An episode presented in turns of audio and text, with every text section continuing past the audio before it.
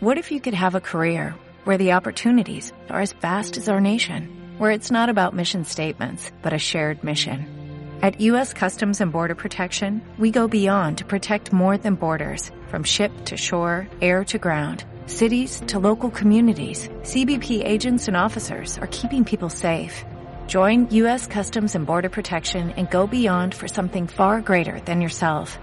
Learn more at cbp.gov/careers. En la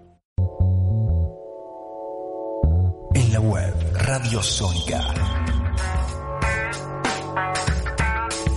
Radio Sónica. En la web.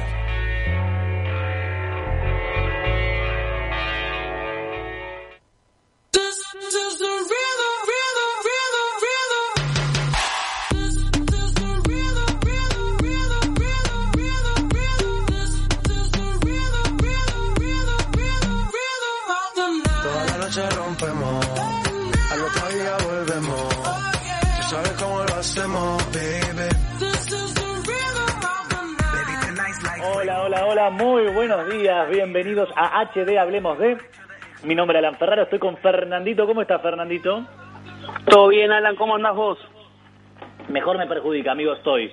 Si bien estamos a la distancia, no estamos físicamente en el estudio de la radio, en Radio Sónica, comenzamos HD en esta edición especial de cuarentena con un matecito, preparándonos para estirarla un poquito hasta que llegue la hora de poder comer a la una de la tarde. Una hora que vamos a estar juntos aquí en HD, hablemos de. Quiero saludar a Connie, a Maricel, a Tramon Sachs, a Jorge, Tano Munareto, Claudio, Bani, Adri, bueno, y a todos los que se van sumando y que en definitiva, Fer, son parte de Radio Sónica, son parte de HD, hablemos de.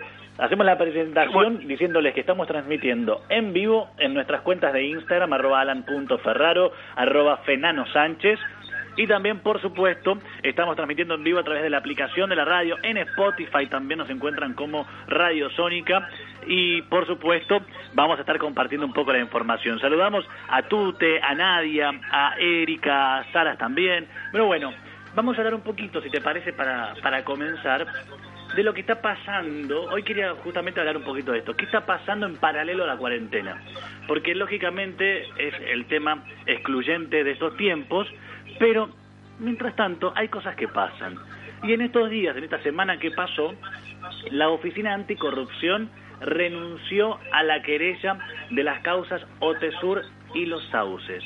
Nada más ni nada menos que una causa en la que están señalados, imputados y siendo investigados ya en etapa de juicio la vicepresidenta de la Nación actual, Cristina Fernández de Kirchner, junto a sus hijos Máximo y Florencia Kirchner, por integrar, lógicamente, los directorios de esas empresas. En unos minutitos vamos a hablar detalladamente de qué van esas causas en realidad, qué se le imputa a, a estas personas, pero también vamos a tratar de conocer, por lo menos, aunque a veces nos cuesta entender, la justificación de la renuncia a esa querella. Lo dejamos picando, Fernandito, porque quiero también que nos cuentes qué va a pasar con los trenes. Bueno, Alan, primero en principal, yo quiero también saludar a Héctor Domingo Sánchez, a Ricky, eh, Peluquería, eh, a mis hijas que me están también eh, siguiendo por Instagram, a mi señora y a Pablo y a Luquita, que son los que me están siguiendo. Bueno, el gobierno aprobará una prueba para, para poner en sistema los turnos para viajar en transporte de trenes en las horas pico. Todavía no está arreglado de qué día van a empezar.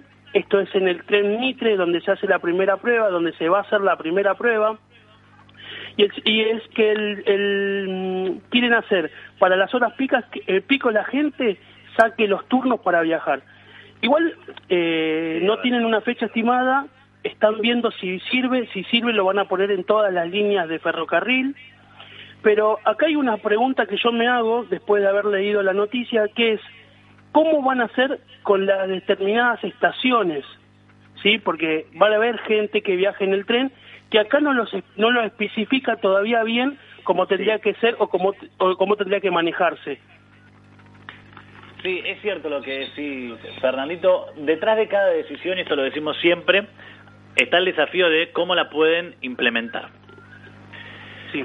Y en este sentido está es una prueba piloto que va a comenzar en algún momento de esta, de esta semana. La gente va a tener que eh, registrarse en la aplicación de trenes argentinos, va a tener que ir a la web. Eh, y de esta manera lo que van a hacer es sacar el turno para poder viajar. Ahora, yo te pregunto algo, Fer, a ver si ya hay respuesta para esto. Si yo reservé para viajar a las 6 de la tarde, plena hora pico, pero me tuve que tomar antes un subte. Y ese subte no lo pude agarrar porque estaba lleno, entonces tuve que esperar el subsiguiente que estaba lleno y el subsiguiente pude tomar. Eh, entonces ya no voy a llegar a horario. ¿Qué pasa con esas personas que a las 6 de la tarde de pronto se encuentran con que no llegaron al turno que habían sacado? Bueno, la noticia diría que van a, van a ver si hay un lugar para el próximo tren. No está confirmado nada, no hay una respuesta todavía para eso. Sí, pero lo que ellos intentan es que si vos no llegaste por una causa que la pueda justificar, eh, si queda lugar en el próximo tren lo vas a tomar, si no vas a tener que esperar. No hay una respuesta, Alan. Lo que dicen acá, lo que se lee es que se está viendo todas esas cosas, cómo se van a manejar. Todavía no hay respuestas para muchas cosas, solamente hay para hacer este sistema. Bien, lo que sí estamos eh, observando es que llegan muchas respuestas a la consigna que planteamos, que en realidad es una pregunta. Es que piensan de que ahora se tenga que sacar turno para viajar en los trenes en hora pico. Bueno, por ejemplo, acá dice un oyente, por más que la intención sea buena, la infraestructura no da para tanta demanda. El que tiene que entrar a las 8 de la mañana a su trabajo, si tiene que esperar que pasen cinco trenes con asientos completos y corriendo el riesgo que se demore alguno por desperfectos técnicos o porque alguien se tiró abajo del tren, cosas que son muy normales, lamentablemente, puede perder su trabajo por llegar siempre tarde. No lo veo viable para nada. Podría ser por DNI y hacer un acuerdo con las líneas que hacen el mismo recorrido o parecido para llevar a la gente a bajo costo o al precio del tren. Bueno, ahí está una, una de las alternativas, pero son más las respuestas que van llegando aquí. Acá dice Fabiana King, laburó de los famosos, una gran amiga, dice, hola amigo, yo pienso que sí y que tienen que disminuir la cantidad de personas. Son los centros de contagios, manda besos.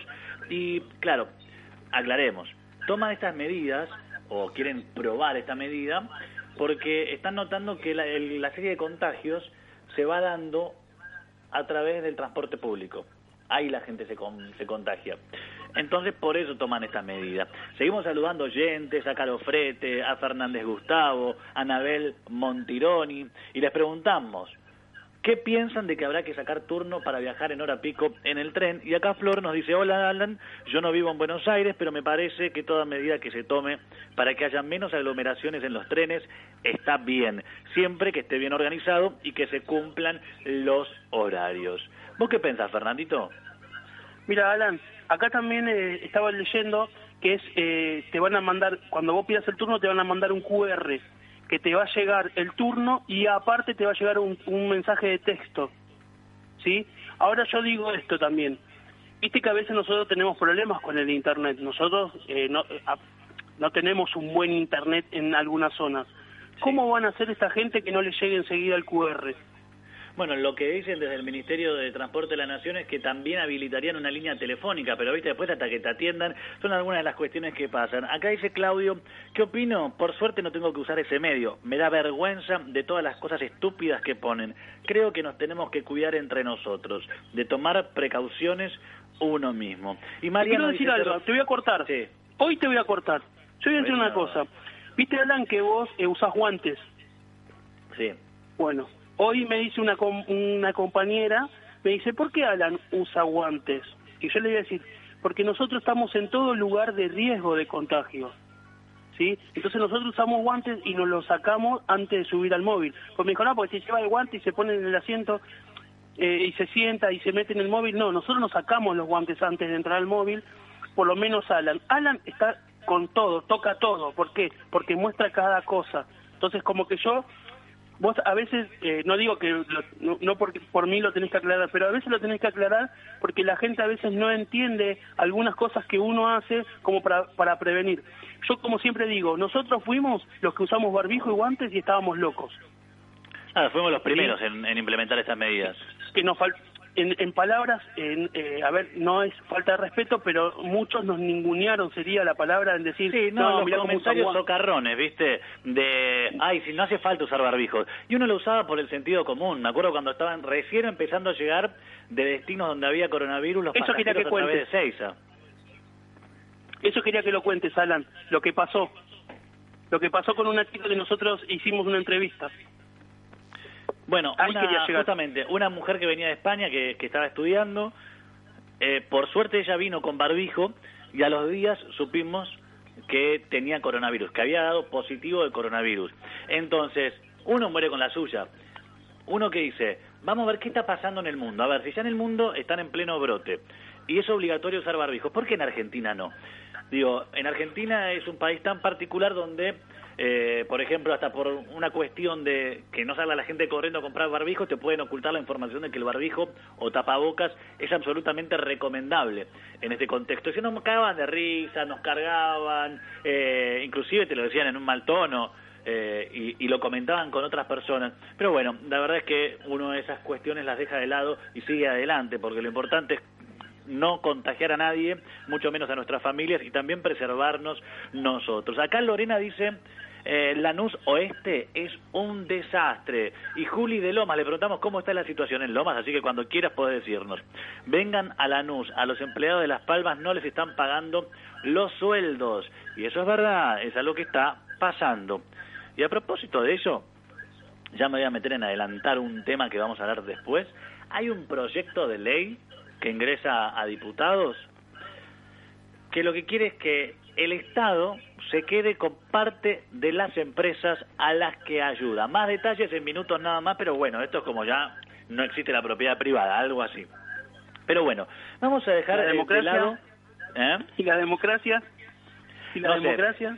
Hoy por hoy, digamos, el Parlamento está, digamos que está abierto, ponele, pero muchas decisiones se toman por decreto. Democracia es igual, pero eh, creo que este tipo de situaciones están poniendo ya eh, sobre la mesa los límites que se van a dar, porque una pandemia no puede ser justificativo para de repente darle superpoderes totales al jefe de gabinete. Y quieren que me detenga acá, porque ya me tiraste un centro y ya me estoy brotando un poquito. no, en serio, porque eh, la clase política, en un gesto que muchos evaluamos como de madurez política, eh, hace ya casi cuatro años, había votado en el Congreso, por unanimidad, que el jefe de gabinete de ministros no podía reasignar más del 5% del presupuesto nacional. Pero ¿qué pasó? Cambió el gobierno, de la mano de la pandemia y justificándolo en la pandemia, el presidente Alberto Fernández ya firmó un decreto de necesidad y urgencia para el que el jefe de gabinete de ministros, Santiago Cafiero, pueda reasignar partidas de todo el presupuesto. Se entiende, ¿no? Hay un Congreso que el año pasado tuvo su presupuesto. Este año el presidente decidió seguir operando con el del año pasado. Pero eso no te da rienda suelta a reasignar partidas a como dé lugar y como se te cante. Porque si no, los diputados y diputadas, senadores y senadoras están pintados al óleo. Si bien en parte es cierto que están pintaditos, que hacen poco y nada por el país, de, de hecho la mayoría eh, difícilmente vaya al Congreso, aún eh, dejando de lado este contexto, ¿no? Pero, eh, insisto, son superpoderes. ¿Por qué? Porque vos como diputado en tu momento capaz dijiste, yo le voy a destinar a ciencia y tecnología un 5%, por decir un número, del presupuesto. A pauta oficial le voy a asignar eh, un 6%. ¿Y ahora qué, qué te hace, por ejemplo? Te sacan fondos de educación, si quieren, lo pueden hacer, y lo pasan todo a pauta oficial. Eso podría pasar ahora. Queda habilitado. Es muy grave esta situación. Tiene eh, ahora que pasar este DNU por el Congreso. Y les voy a explicar el trámite.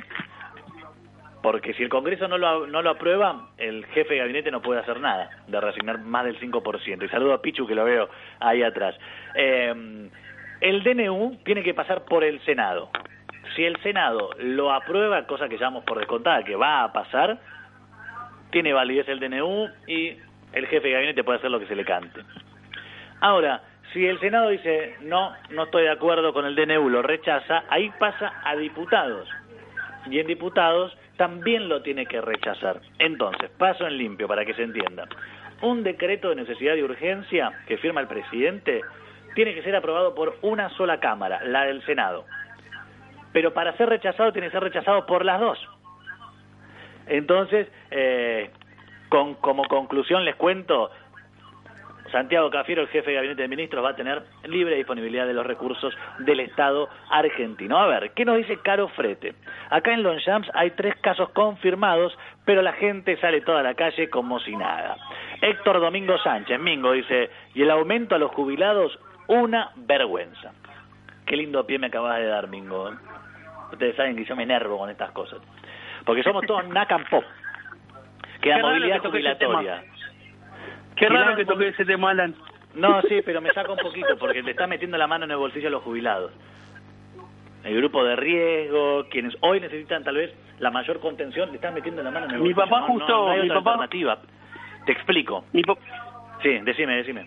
Mi papá me había mandado un mensaje eh, por, por el tema de los jubilados, pero como yo tengo el Instagram no lo puedo leer.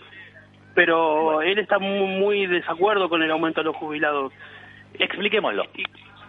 ¿Eh? Vamos a poner todo en su justo contexto. ¿Te acuerdas la reforma em, previsional que encaró Macri en su momento? Sí. Quilombo del Congreso. ¿Se acuerdan? No, no, no pasó tanto tiempo. Toneladas de piedras contra el Congreso. Quisieron voltear a un gobierno. ¿Quién es? El kirchnerismo, vamos a ponerlo con nombre, y la izquierda retrógrada que tenemos en nuestro país, que no sirve para nada más que para pintar banderas rojas. Porque de trabajar ni hablar pero son los que intentaron golpear a un gobierno democrático, simplemente porque no estaban de acuerdo con lo que estaba haciendo. Conclusión, esa ley que se aprobó hoy significaría que cobran más que la movilidad jubilatoria que existía antes del gobierno de Macri y que la que dan ahora. Hoy, por ejemplo, los jubilados deberían estar cobrando casi el doble, digo, en junio deberían cobrar casi el doble de lo que van a cobrar.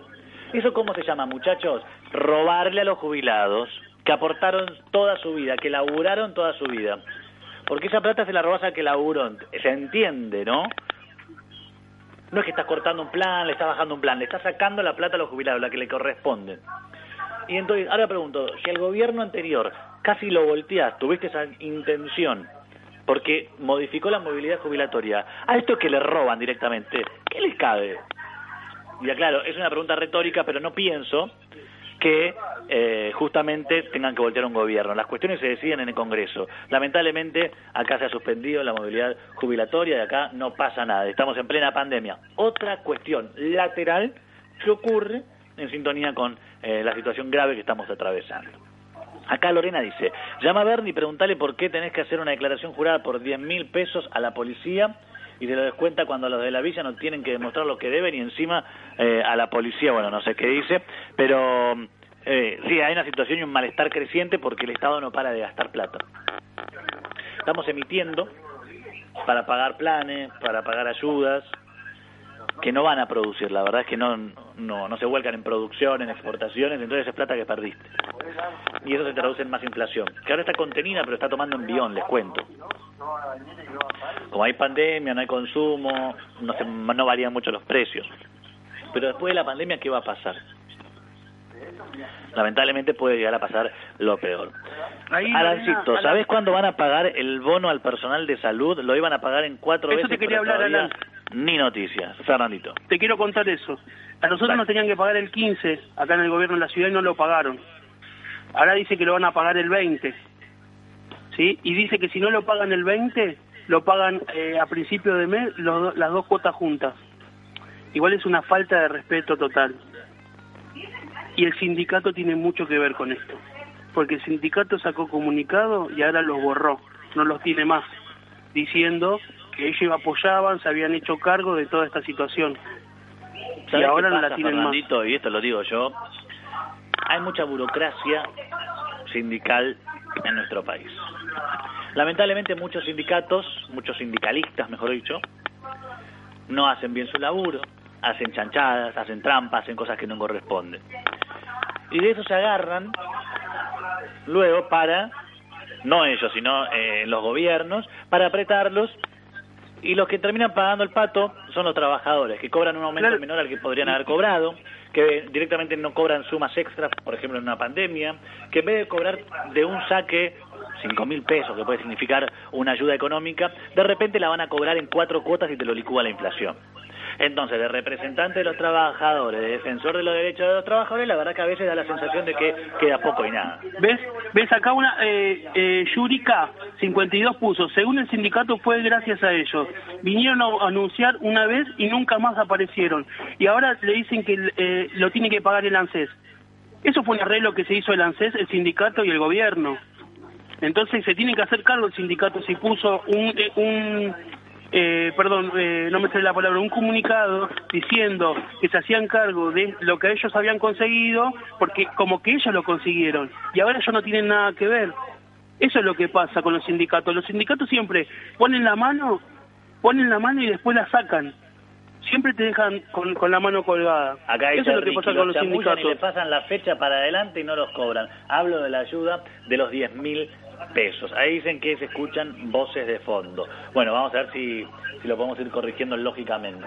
Pero bueno, eh, esos son algunos de los temas que queríamos hablar. Me encanta que vayan participando y vayan planteando también lo que eh, de pronto ustedes piensan que deberíamos abordar.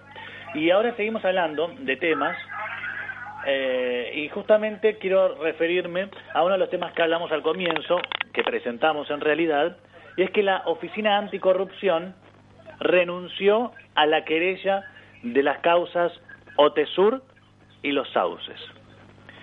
¿Quién dirige la Oficina Anticorrupción? Félix Kraus. Fue nombrado por el actual presidente de la Nación justificó la renuncia a la querella remarcando la necesidad de concentrar los limitados recursos humanos con que cuenta el organismo a casos más complejos, que demanden particular experticia en delitos de corrupción pública y de mayor actualidad. O sea que la actualidad es la que te dicta, por ejemplo, según Félix Kraus, qué tema tenés que investigar y qué no. O sea, si es un tema que eh, está en agenda, lo tendrías que tocar, si no, no. Ahora, si es un tema donde la actualidad indica que cambió el presidente y ahora la vicepresidenta es la investigada, entonces ahí ya no investigás más. Y pregunto otra cosa, porque dice que van a concentrar los recursos en los casos más complejos. Pregunto, ¿hay caso más complejo que investigar a una expresidenta y actual vicepresidenta acusada de enriquecimiento ilícito y lavado de dinero?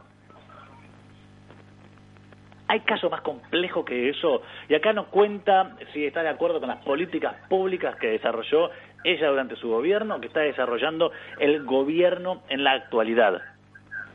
¿Se entiende, no? Estamos hablando acá de si me robaste, tenés que pagar por eso.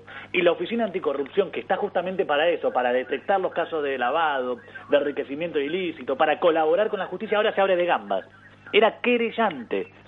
Colaboraba con la justicia y ahora dice, ¿sabes qué? No voy a colaborar nada, me voy a dedicar a investigar otras cositas. Repasamos, quieren, hacemos la tarea de un poquito de memoria, porque tenemos que aprender y decir nunca más a la corrupción. Algún día en Argentina los corruptos deben ser enjuiciados, sentenciados y encarcelados, sin beneficios. Hasta hoy no hay nadie que esté detenido por eso.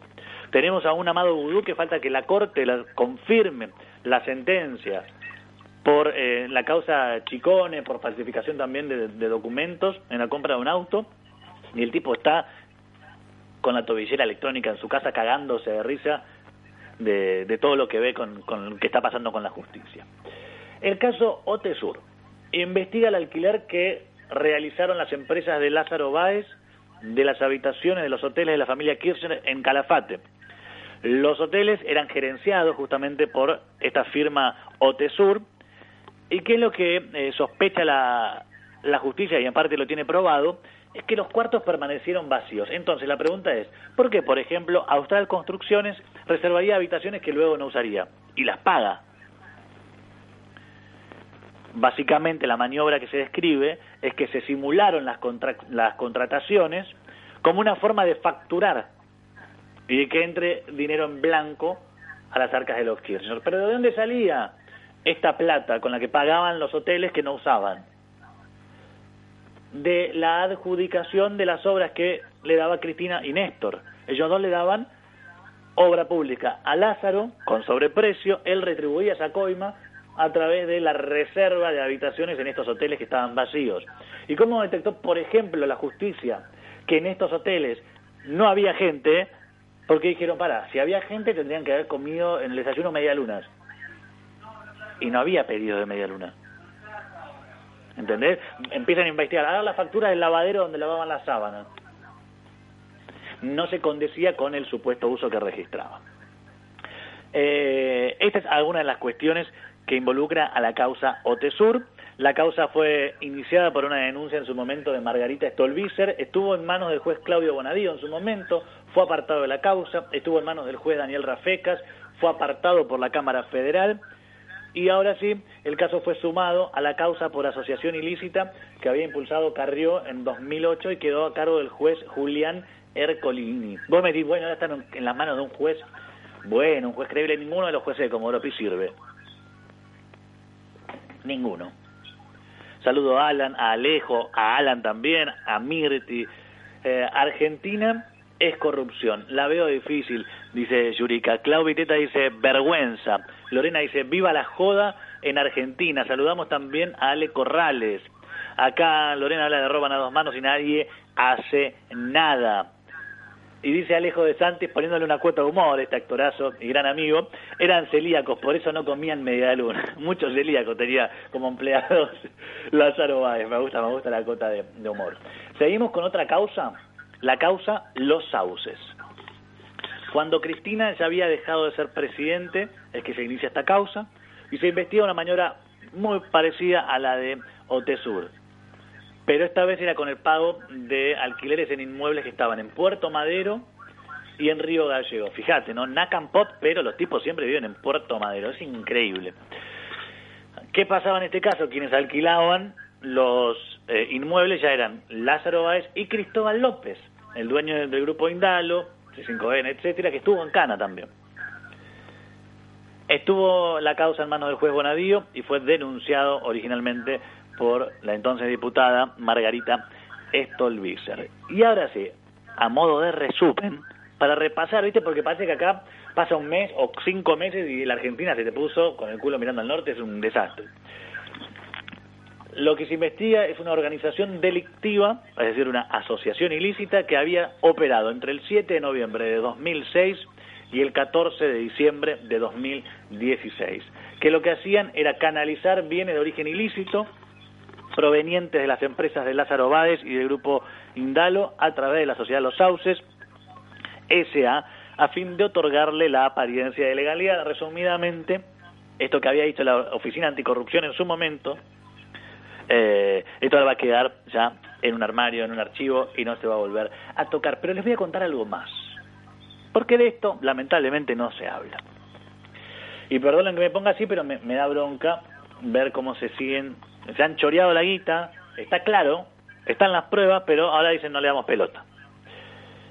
Y esto que les voy a contar no se habla mucho, pero ustedes saben que hay una línea de investigación que refiere a los contratos entre aerolíneas argentinas y los hoteles Los Sauces, Las Dunas y Alto Calafate. Pregunta, ¿a qué no saben de quiénes eran estos hoteles? De los Kirchner. Sí, sí, sí. Es decir, Cristina estaba de los dos lados del mostrador. Aerolíneas hacía que sus tripulantes durmieran en los hoteles de la familia Kirchner. ¿Aerolíneas de quiénes? Del Estado. ¿Quién dirigía el Estado en su momento? Cristina Fernández de Kirchner. Es decir, lo que se investiga es si efectivamente Cristina dio la orden, por ejemplo, de que Aerolíneas alquilase sus habitaciones es decir, si Cristina estuvo de los dos lados del mostrador. Esta causa recién está siendo investigada, es decir, todavía no llegó a la fase de juicio oral y tal vez nunca lo haga, a menos que en algún momento cambie el gobierno o cambie la justicia. Eh, pero bueno, la verdad es que pasa el tiempo y las causas no avanzan. Dice acá Lorena Damiana Rojas, ¿qué pasó con el incendio de, de Barracas? Yo perdí amigos ahí. Y saludo también a Alan Satnik que se va sumando. Con el incendio de Barracas te referís a Iron Mountain con eh, gente de bomberos y de defensa civil de la ciudad que murieron. Justamente se eh, quemaron papelitos que correspondían al mega canje. Del 2001 te suena, ¿no? Se investigó, quedó en la nada. Corrupción, ¿te suena?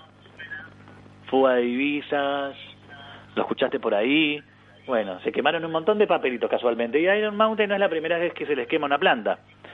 Ya se les había quemado una en Canadá y en otros países. En todos los países donde estuvieron, o casualidad, se prendían fuego sus depósitos. Y en el caso local, la causa queda en la nada, lamentablemente, y se probó, se comprobó que habían desactivado el sistema de extinción de incendios. Ahí guardaban mucho papel, cajas de archivos con papeles. ¿Qué hicieron? Apagaron el sistema de, de extinción de incendios, ese que va, viste, son los caños rojos que tiran agua de arriba cuando hay un incendio. Bueno, lo desactivaron. ¡Uy, se prendió fuego! ¡Fuego! Plum. Se destruyó todo e inclusive, con un derrumbe que hubo, la vida de eh, verdaderos héroes. Como se dan cuenta, eh, la cuestión de la corrupción no tiene bandera política. Y nosotros, si bien ustedes me notan a veces muy exacerbado, tratamos de, de dar las dos campanas, de, contar en qué estado están las cosas y que se entienda, no es que contamos los casos de corrupción de uno y no del otro. Por eso recién tomé lo que decías de Iron Mountain y también había preparado para el día de hoy, para compartir con ustedes, la corrupción que hay en el gobierno porteño. Porque está bien, ponen mucha pauta, hay que decirlo en los grandes medios para que eh, tener cierto control de lo que se dice y lo que no se dice, pero se está investigando en la ciudad de Buenos Aires la compra de barbijos que nunca fueron entregados. Y es distinto a la causa de estos barbijos que se habían comprado por tres mil pesos y que llegaron vencidos. En este caso hablamos de que eh, el gobierno porteño había pagado por adelantado 170 millones de pesos por barbijos que en definitiva no recibió. ¿Cuál era la idea? Ellos pagaban la mitad y a medida que iban recibiendo las tandas de barbijos fabricados, entonces los iban eh, ir saldando, iban pagando a medida que recibían. Bueno, la empresa a la que le compraron se llama ESAI, E-Z-A-Y, se dedica al rubro informático. Decime vos, ¿qué tiene que ver una firma informática con la fabricación de barbijos? Y aprovecho para saludar a, a Luna que nos está eh, saludando desde Paraguay, me encanta. Un saludo a toda la, colectividad paraguaya de nuestro país y a todos los que nos escuchan también desde allá. A ver, esta empresa ESAI, que se dedica al rubro informático, decíamos, eh, vendió al gobierno porteño 5 millones de barbijos y recibió al gobierno porteño solamente 150 mil. La forma de contratación en plena pandemia fue una contratación directa, no hubo licitación, es decir, el gobierno porteño eligió al proveedor. Se estipulaba originalmente la compra de esa cantidad de barbijos por 340 millones de, dólares, de pesos, el gobierno pagó el 50%, unos 68 pesos por barbijo. Acá no, no se investiga tal vez sobre precios, sino directamente la estafa. Y el gobierno porteño terminó haciendo una denuncia porque no se cumplió con el cronograma de entregas, se la intimó a esta empresa reiteradas veces para que eh, cumpla con el compromiso, con el contrato, y entonces ahora la denuncia que se ha presentado de carácter penal por actuación negligente y fraudulenta. Son algunos de los temas que vamos a abordar eh, en el día de hoy. Y atención porque ya vamos a ir a, a, una pequeña tanda musical. Aprovechen para ir al baño si necesitan, para preparar o picar algo rápido, calentar el agua y a la vuelta de la pausa, ¿con qué seguimos, Fer? Después del corte yo te voy a hablar un poquito de lo que estuviste hablando y te voy a contar algo que sé que te va a interesar. Muy bien, en un minutito nada más estamos de vuelta aquí en HD en Radio Sónica, edición especial de cuarentena. Vamos a un tema musical y enseguida volvemos.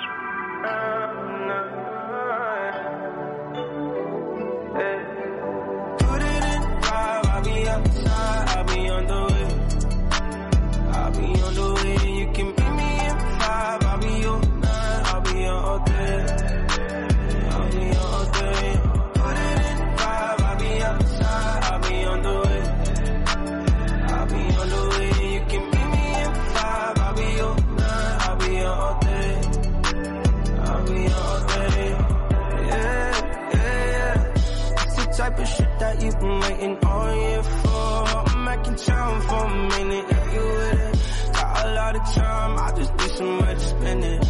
I just press a button and the top go missing. I kept the slip so you know it's not raining. Yeah, oh, what you wanna do? Worry about your friends, they saw you this afternoon. I've been reading your mind. No fear, but you gotta let me know. I'm all ears and I got a lot of room. My way, if you wanna take it there, I'm on my way. Put it in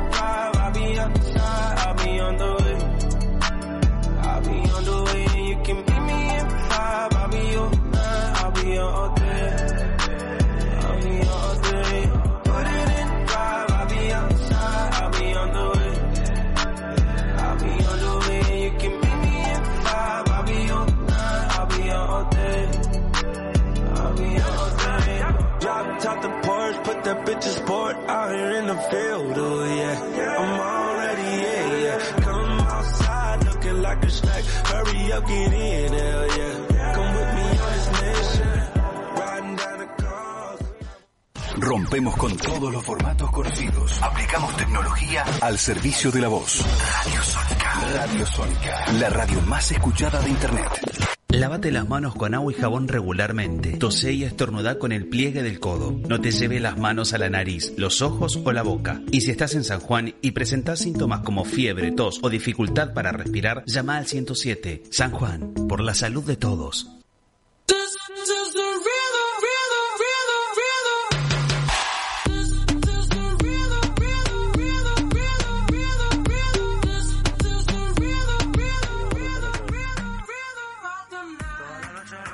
Bueno, muy bien, y aquí seguimos en HD Hablemos de. Ahí recibimos muchos comentarios en Instagram, arroba alan.ferraro, también arroba Fernando Sánchez, porque claro, en la pausa aprovechamos y les mostré a, a Ima, mi hijita, tan chiquitita ella, la nena de papá, cuatro meses y medio que se las manda, también hay que decirlo, ¿eh? Muy lindo tu ventilador, Alan. Sí, no, no, estoy con el tema de la tablet que me cuesta ubicarla, ahí creo que está mejor. Bueno, a ver, Fernandito, Perfecto. ¿qué me ibas a decir? Que dijiste, lo dejamos Bueno, yo- para después de, de la pausa. Bueno, te voy a contar. Los, los barbijos y los... Las no máscaras. nombre. Las máscaras al hospital nunca llegaron. Los barbijos que tenemos son los barbijos comunes. Yo, eh, más, eh, te iba a mostrar hoy un, un, un nom- la máscara, pero la máscara que nos habían mandado nos mandaron del gremio. Una vergüenza, Alan. Una vergüenza.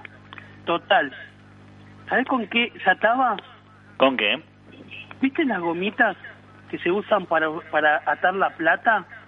Sí, las banditas elásticas comunes. Bueno, se ponía de cada lado y te la tenías que eh, entrar atrás y te la atabas como un nudito. Ah, te apretaba dice- el cerebro eso. Claro, así, no tenía ningún coso acá adelante. Mira, acá dice Yuri, llegaron unas máscaras horribles, parecían de botellas cortadas. Esas son, las que te estoy diciendo yo son. Qué bárbaro. En fin. Cosas que pasan y que nos indignan. No estamos cuidando al personal de salud y de hecho se están contagiando, esto no se habla, pero lamentablemente muchos de los contagios que se están dando se dan en los hospitales, donde no tienen, cuenten lo que quieran, pero no tienen los insumos suficientes y necesarios para poder operar en esta eh, en esta pandemia. Te, puedo- te voy a corregir digo, en algo, la Alan. ciudad y digo también en la provincia de Buenos Aires, que es lo que conocemos, Fer. Te voy a corregir algo, Alan. Dime. Insumos hay. Los guardan. ¿Sabes para qué? Porque piensan que va a venir algo peor. Entonces, ¿qué hacen? Hacen que pase todo lo que va a pasar. Hacen que la gente no se pueda cuidar como se tiene que cuidar, Alan. Ellos están provocando esta pandemia. Ellos la van a seguir provocando guardándose las cosas. Pensando que si me dan dos barbijos, vende uno, van a tener para la próxima. No, dámelo ahora para que no haya próxima. Tenés Hay razón. un gran, hay un gran problema, para, hay un gran problema con todo, Alan, con el alcohol común de 70-30 y con el alcohol en gel.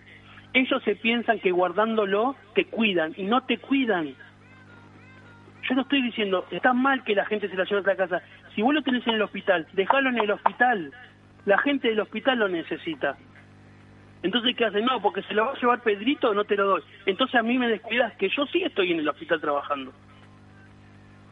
Y todo Totalmente. es así. Todo ¿Sabés acá nos fijamos lo que hace el, de- el de al lado y no nos fijamos lo que hace ha existido desde siempre que mucha gente en los hospitales, clínicas, sanatorios se roban insumos.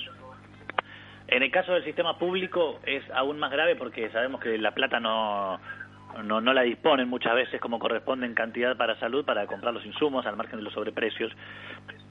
Y ahí hay que, por un lado, pensar en el control para que la gente no se lleve las cosas y por otro lado en la responsabilidad en los profesionales que tienen que comportarse como tales.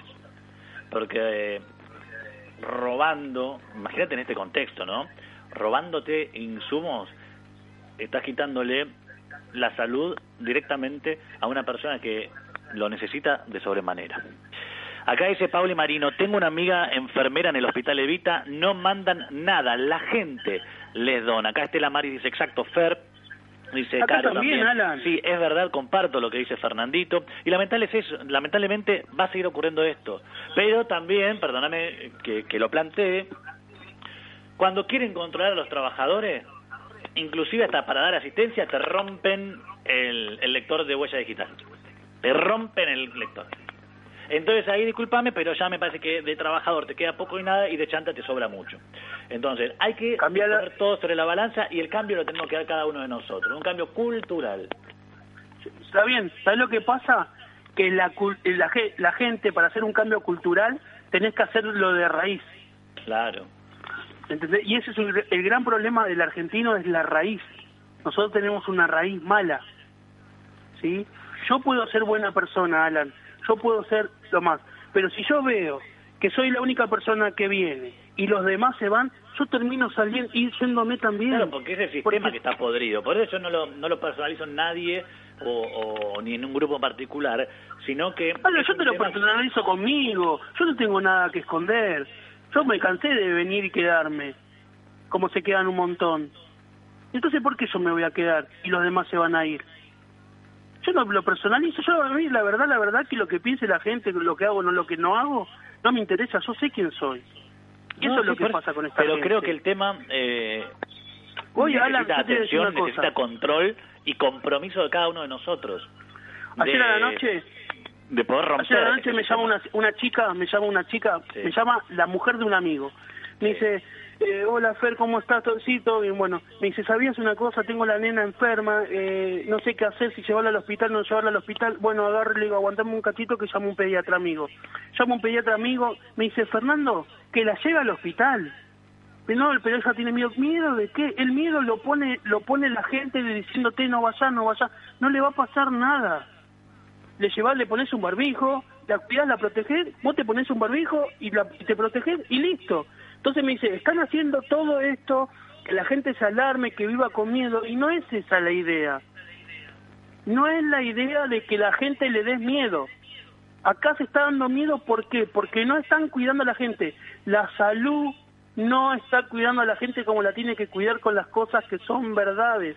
La Bueno, gente le vive mintiendo, vive mintiendo con todo. Es que mucha gente, por ejemplo, con enfermedades cardíacas, que debería hacer un control regularmente, no lo está haciendo. Pero Alan, yo estoy no yendo a trabajar. Y vos sabés el problema de salud que yo tengo. ¿Y me cuido o no me cuido? Me cuido. Tengo que hacer otras cosas que no hacía, lo hago. Yo llego a mi casa, me desnudo totalmente. Me quedo en boxer en la puerta de mi casa, eh, me traen la, la- la toalla, me meto y me meto a bañar. Yo tengo que salir a trabajar igual. Entonces, si yo con problemas de riesgo me puedo cuidar, si me agarra, me agarra. A ver que se entienda. No es que si me agarra, me agarra. Es, me tengo que cuidar para que no me agarre. Entonces, tengo que tomar, tengo dos nenas chiquititas. Yo, transporte público, no voy a viajar. Pero no porque me sobre la plata, no me sobra, me falta. Pero yo me tengo que cuidar porque tengo que volver a casa. Y los transportes públicos es el lugar que más se contagia a la gente. Nosotros tenemos una compañera enfermera que no se, eh, no se enfermó en el hospital, se enfermó en un colectivo. Sí, acá dice, por ejemplo, Ale de Banfield, tengo pánico de salir, coincide con la lectura tuya de que se, se inserta el pánico en la gente. Creo que el pánico no, no hace más que bloquear a la gente. Acá Fía, que le mandamos un abrazo grande, dice, tranquilo, Fechu, hola querido, Mariana también te saludamos. Y lo que planteaba acá, por ejemplo, Mariano, dice, se fomentó muchos años la cultura de no laburar. Por eso que decía vos de que hay gente que capaz no va a trabajar, aún en este contexto. Y sí, y, y, el hecho de esta cultura de yo no trabajo, no me gano el dinero y no tengo voluntad de hacerlo, genera que hoy, por ejemplo, en una pandemia, el Estado tenga que imprimir billetitos para pagar el ingreso eh, familiar de emergencia, asignación universal por hijo, plan embarazo, plan progresar, plan procrear, plan, te doy un plan, y así, y así, y así, y así. Y hoy nos encontramos en un contexto donde el Estado no para de gastar plata en sobreprecios, en la planta política, que es absolutamente descabellada, eh, para eh, el nivel de población que tenemos. Y de repente nos encontramos con que no tenemos plata para vivir, no tenemos plata para pagar nuestras deudas que contraímos como Estado. Entonces después nos encontramos con que estamos a tres días del default. Gente, este viernes vence el plazo para pagar una deuda de 503 millones de dólares de cupones de tres bonos global. Ayer hubo una reunión en Olivos, estuvo el presidente, estuvo el ministro de Economía, estuvo el jefe de gabinete, el ministro del Interior, analizando tres contraofertas que hicieron los bonistas. Como les dije, no vamos a, indagar mucho en cuánto le paga por, por bono, por unidad a, a cada uno. La verdad es que no lo vamos a hacer, pero sí vamos a mencionar que eh, se está negociando, no se está tan, tan lejos de un acuerdo Argentina está mejor parada que en otros momentos políticamente para poder acordar con los bonistas, tiene el aval del Fondo Monetario Internacional, y ahora los bonistas aceptarían un cupón de PBI, pero piden una auditoría del Fondo Monetario Internacional que sea de carácter anual. Y saludamos también a, a, a Wendy, a Nahuel Herrera, que se va sumando. El problema está lejos de resolverse y yo les quiero decir que pese a que este viernes tal vez tengamos mucha suerte y se haga un acuerdo con los bonistas, la verdad es que patear la pelota para adelante. Porque cuando termine el periodo de gracia, si Argentina no logró salir adelante, no logró desarrollar su industria, meter sus productos en distintos países, generar trabajo, etcétera, no va a tener capacidad de pago otra vez. Entonces lo que se puede firmar este viernes puede ser pan para hoy, hambre para mañana y es patearle la pelota en definitiva para quién, para el próximo gobierno, como hizo antes el gobierno de Macri. Se endeudó, dijo, sí, voy a poder pagar, voy a poder pagar, después no pudo pagar y dejó el país en un virtual default. ¿Y qué pasa si Argentina de pronto no deja de emitir, entra en default? Argentina entonces se mete en las puertas de una crisis solamente comparable con la del 2001 porque cuando termine la pandemia se va a poner en duda el rol del gobierno, se lo va a cuestionar. Ya no vamos a hablar de pandemia, vamos a hablar de economía y de que no me alcanza para comer y podrán imprimir billetes, pero si hoy a la mañana tiene un precio la harina y a la tarde tiene otro, la gente va a salir a la calle y sabemos cómo termina esta historia con los saqueos y bla, bla, bla.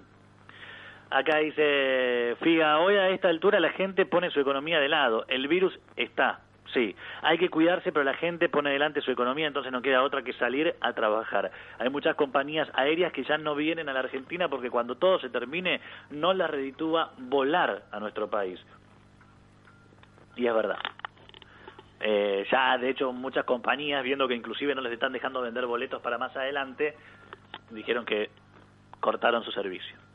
Y eso es fundamental para que vengan turistas para que salgan empresarios argentinos al mundo a vender sus productos, para que entren empresarios del mundo a comprarnos, para vincularnos con el mundo. Saludos a Mari, a Ari también que se va sumando. Y dice Mariana, ¿y qué hacemos entonces? Es muy complejo.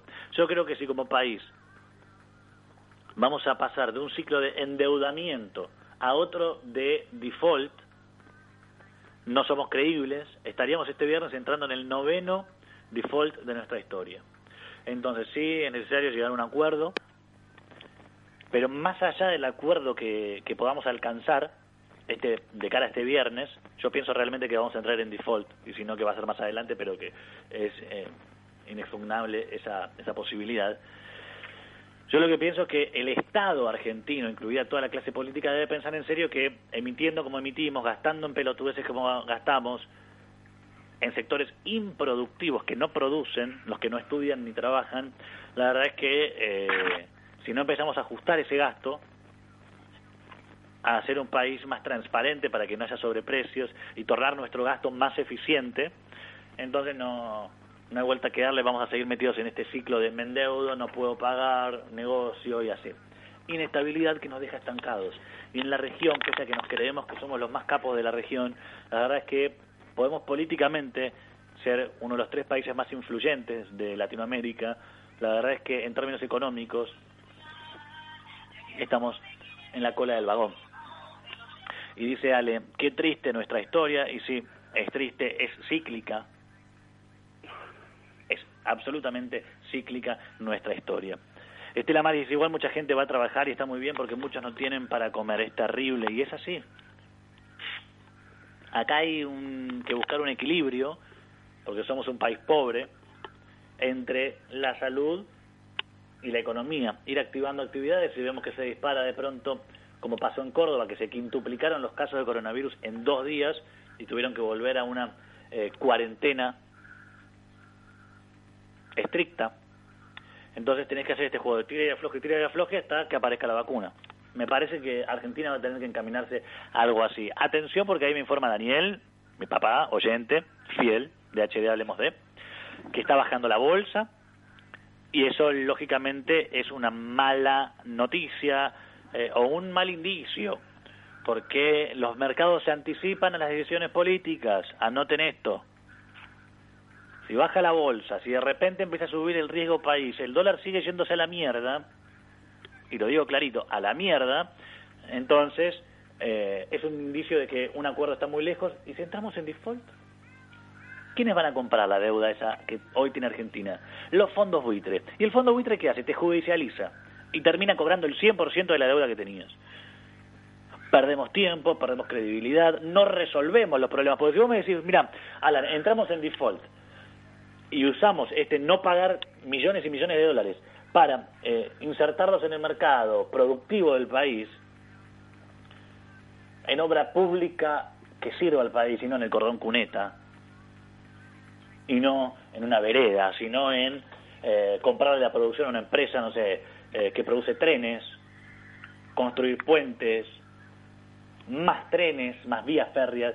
Si vos decís que lo volcás ahí, y que además decidís hacer un ajuste, porque acá no es de derecha o de izquierda, el ajuste lo tenés que hacer, si no haces un ajuste, no tanto para castigar más a una clase media que ya nada más, sino en cómo estás gastando, en subsidiar al que lo necesita y al que no, no. Entonces, si no haces eso, si no tomas ese compromiso, señores, esto es cíclico, vamos a volver a crecer económicamente en algún momento, cuando se pueda, cuando el mundo quiera comprarte algo que sea más que porotito de soja, tal vez ahí eh, estemos otra vez eh, en una situación de la que no podamos salir. La clase media es la que paga impuestos, la clase media es la que tiene una pyme y sobrevive, a la clase media es, la, a la que no le dejan comprar más de 200 dólares para poder, por lo menos no perder frente a la inflación de tal manera que confiscan tu plata, pagan ganancias como si fueras un millonario, sos un pobre tipo que hoy la pelea por llegar a, a fin de mes. Saludamos a Mates Weiler, que me dijeron que me iban a mandar un mate. ¿eh? Miren que yo no me olvido. Estoy con este que está medio que sean cachuzo. Dos, ¿eh? Alan, que sean dos.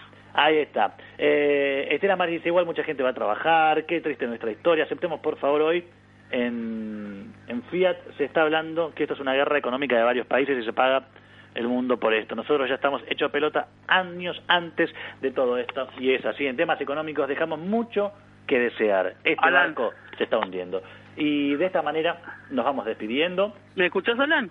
Sí. Sí, te decía que le pidas dos mates, no uno. Ah, Fernandito, no sabía que estabas conectado por acá. Sí, sí, porque no sé qué me pasa que no puedo engancharle el tema al Instagram. Ah, bueno, bueno. Perdóname, pero no te daba el pie porque escuchaba que, que ya estabas en Instagram y dije capaz se nos fue. Pero bueno, Fernandito, vamos llegando al final ya de nuestro programa. Viste que Sí. la historia nuestra es cíclica. Vos y yo y todos los que nos están escuchando ahora mismo en Instagram, también en www.radiosonica.com.ar, vamos a tener que seguir trabajando gente para aportar a este país y para mantener a la gente que no estudia ni trabaja. Un abrazo grande, grandísimo a todo. Y yo de Un este beso laburo, grande. como y después me voy al otro laburo. Fernandito, nos vemos. Nos vemos, cuídate y nos estamos viendo en el otro trabajo. Un abrazo grande. Muchas gracias todos. a la Gracias por gente. escucharnos hoy, ¿eh? Hasta, el próximo martes a las 12 del mediodía. Esto fue HD. Hablemos de. Chau, chau. Chau, chau.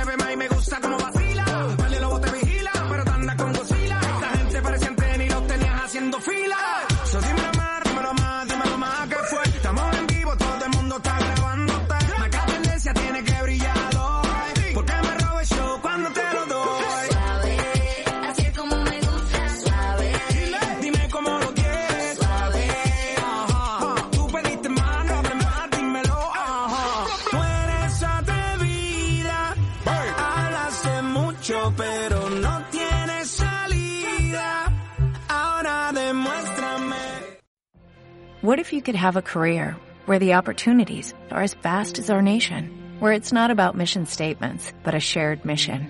At U.S. Customs and Border Protection, we go beyond to protect more than borders from ship to shore, air to ground cities to local communities, CBP agents and officers are keeping people safe. Join U.S. Customs and Border Protection and go beyond for something far greater than yourself. Learn more at cbp.gov slash careers.